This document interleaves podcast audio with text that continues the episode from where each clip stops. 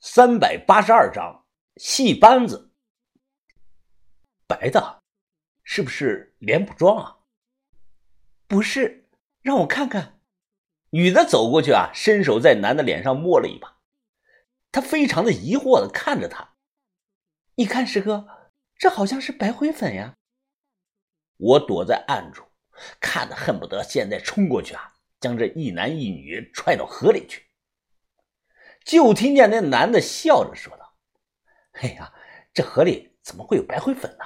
啊，行了，师妹，别管这些了，咱们继续吧。”哎呀，讨厌！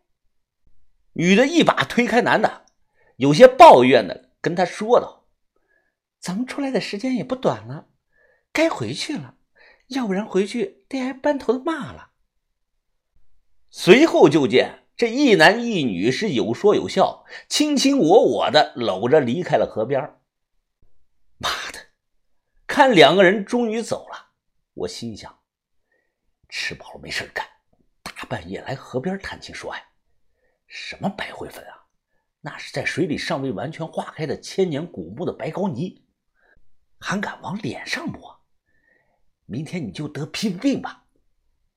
此时对讲机中啊传来了把头了声：“云峰，怎么这么久还没有回来？是不是出情况了？”我赶忙回答：“啊，把头，没事。刚才一对小情侣路过河边，多亏了小轩及时的提醒，没发现我们。这就是放风的重要性。小轩这个活啊，看似不用出体力，但最需要。”耳听六路是眼看八方，需要精神是高度的集中。如果刚才不是小轩及时提醒，那我百分之百啊被人就会看到的。此外，小轩还担任着部分的后勤工作，所以他对我们是很重要的。我们这个团队不能没有他。吸取了这次教训，我散土的时候更加的小心谨慎了。接下来，白膏泥一筐一筐的往河里倒。导致河水都变成了白色了，这种现象只是暂时的，因为河水一直在流动，等到明天一早，河水肯定会恢复如初。可能有人会问啊，你把这些东西都倒到河里去，不会让人中毒吧？不会，相比于整条河来说啊，这点白膏泥的量连九牛一毛都算不上，都被稀释了。再说啊。根据我白天的观察，村里人根本不饮用这个河水，顶多是来河边洗上几件衣裳。挖通白膏泥层，结果豆芽仔又挖到了半米多深的木炭层。有这两样东西，说明大墓中的密封性肯定非常的好，这是好事儿当下我们干的是更加卖力了，大概一直干到了后半夜四点多。一条垂直的盗洞就挖到了地下十六米深啊，愣是还没有见到墓顶。把头一看，这天快亮了，加上村里有人起得早做农活，所以把头当即果断下令收工，明天晚上接着干。收好工具，木板挡上盗洞口，再用土掩埋。收拾好现场后，我们匆匆的离开了。白天不是说没活吗？哎，都有活。大木得手在即，我们谁也不敢放松警惕。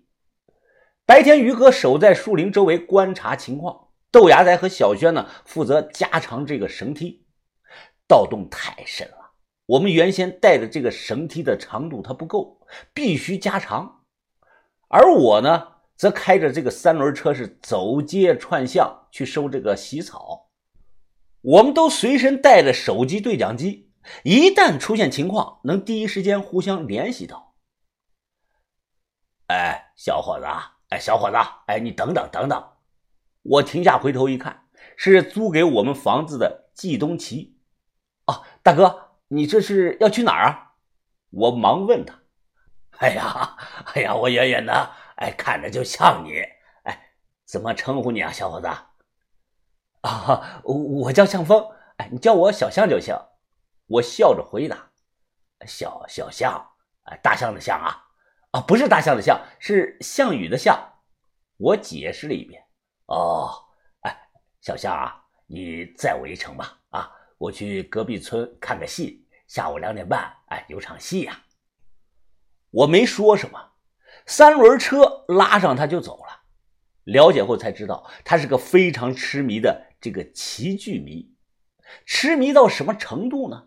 吃饭睡觉前都要先唱上这么两句。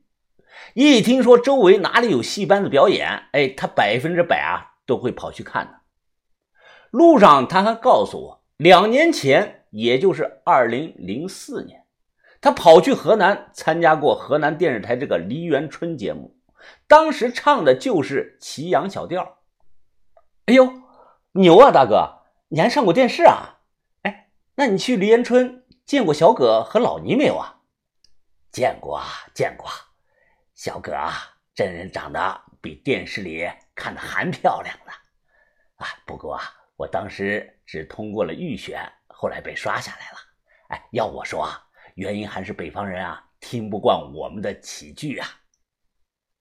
我说我也是北方人，那你唱两句我听听。他嘿嘿一笑，当即是大大方方的开嗓子就唱了起来：“杀出金山寺，怒如烈火，我那狠心的徐郎啊！”我听的是暗自皱眉呀。他吐字清晰，嗓子也不错。唱的呢也不难听，但我呢就是听不惯这种奇怪的调调。他唱的这两句啊，应该是齐剧的断桥相会。之所以我听不习惯，是因为他唱完一句要很长时间啊，一句词往往中间会故意停顿、脱调、转和、变音太多次了。北方人听戏哪有这种耐心？这上梨园春能拿奖就见鬼了。要我说啊，北方人还是爱听那种不墨迹、朗朗上口的调。哎，你比如啊，小苍娃我离了登封小县，一路上受尽了饥饿熬煎。二劫财好比那牛头和马面，哎，这类东西啊比较好听。到了这个丁家村啊，他帮我指路，一路开进了村里。到了地方一看，我愣住了，这不就是昨天晚上那一男一女吗？两个人正在台上唱这个对台戏，台下有几十个村民在看。哎，正唱着呢，那个男的他突然走了音儿了，并且表情非常的难受，不停的挠自己的脸。哎，搞什么呢？搞，能不能好好唱啊？哎，就是嘛，你们搞什么？女的慌了神了，立即小声的提醒着他：“师哥，师哥，我们正演出呢，你干什么呢？你？”那个男的说了句什么也没听懂。哎，他一个劲儿的挠自己的脸，看起来很痒。见情况不对，班主立即跑上来呀，抱拳说道：“哎呦，哎呀，各位来捧场的老少爷们们啊，真是不好意思啊！今天我们的角儿啊，嗓子出了点问题，我替他向大家赔不是了啊！哎呀，对不起，对不起啊！这场戏先散了，大家多多海涵啊，多多海涵。”说完，幕布直接拉上，看不到人了。耳旁听着房东是不断的抱怨。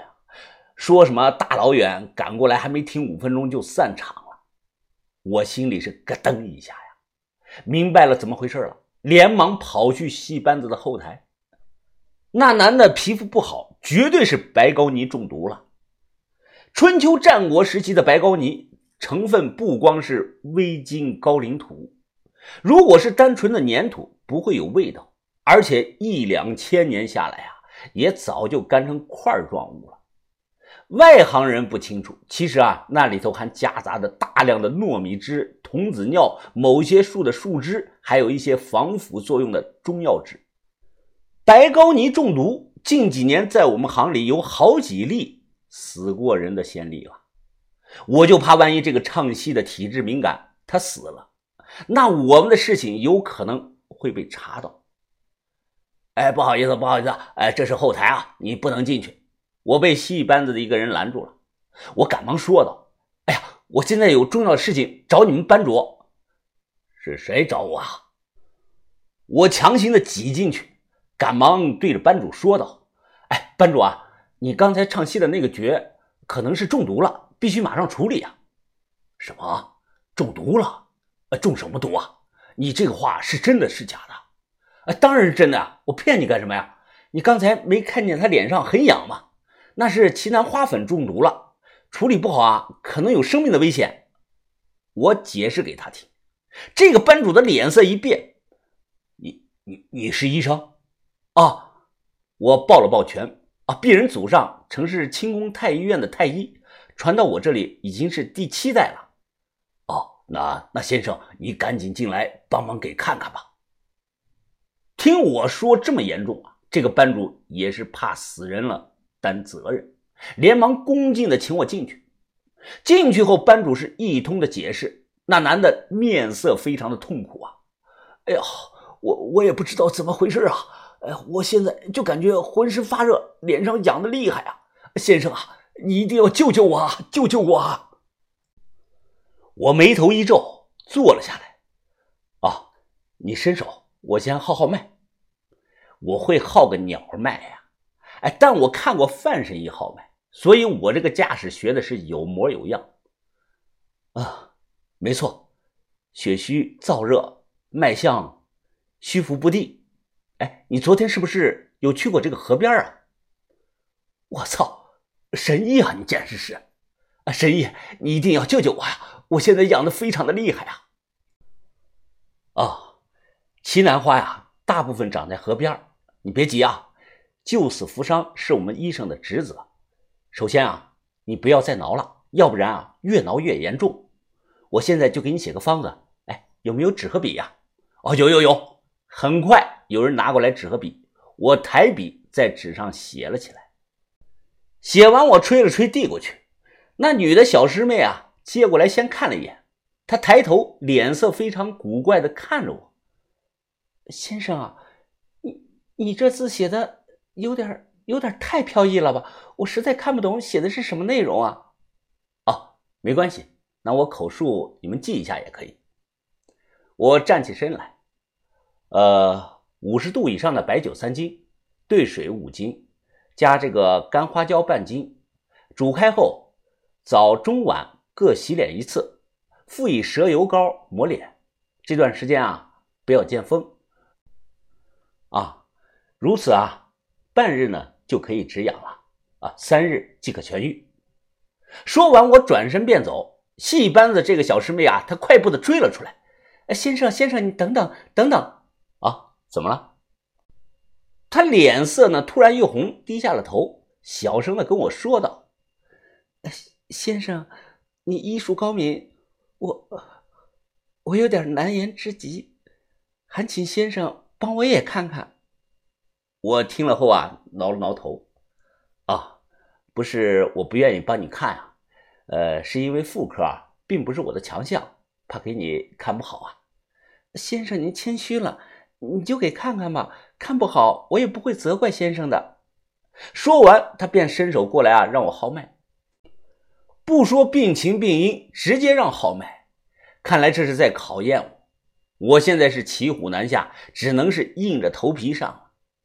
简单的帮他号了号脉，看他身材偏苗条，我立即皱眉的跟他说道：“哎，你平常是不是晚上怕冷，白天怕热？平常胃口也是一般般，吃的也不多呀？”他连连点头说是。我一看，笑着跟他说道：“哦，问题不大，你就是发炎了。”